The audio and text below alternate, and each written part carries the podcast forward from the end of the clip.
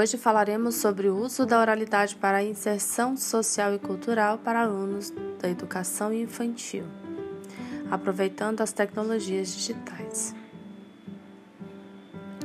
O assunto será relevante a respeito de trava-línguas, trabalhando a oralidade com a repetição de palavras com letras parecidas em sequência.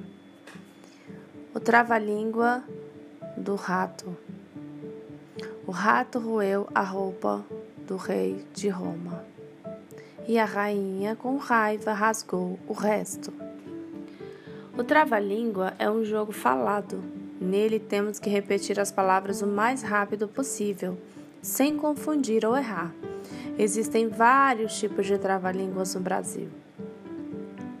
Então, este trava-língua do rato é mais um exemplo para ser trabalhado em sala de aula. Vamos lá? Vamos experimentar? Fale comigo. O rato roeu a roupa do rei de Roma e a rainha, com raiva, rasgou o resto.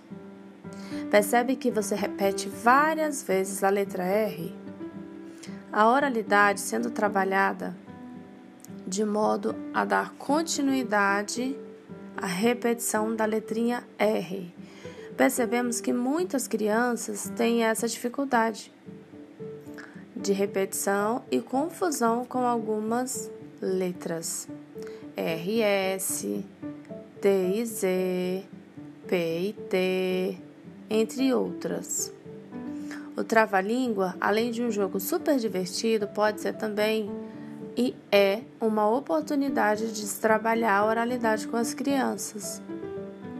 Então, a nossa oportunidade de hoje é de percebermos que na educação infantil trabalhamos a ludicidade, a criatividade, o cuidar e o brincar, incluindo vários tipos de jogos, várias práticas que incluem muitas brincadeiras, sendo que cada brincadeira tem uma intencionalidade que é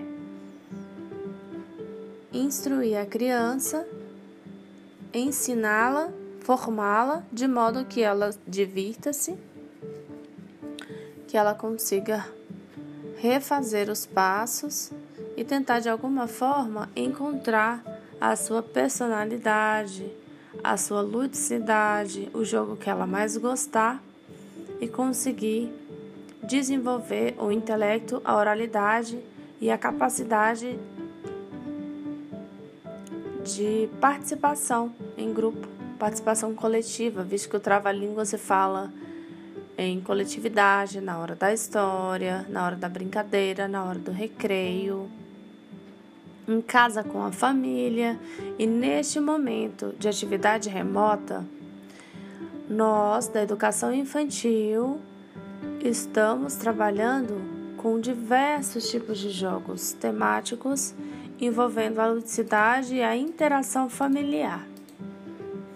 O trava-língua é mais uma dessas atividades das quais podemos explorar o máximo possível.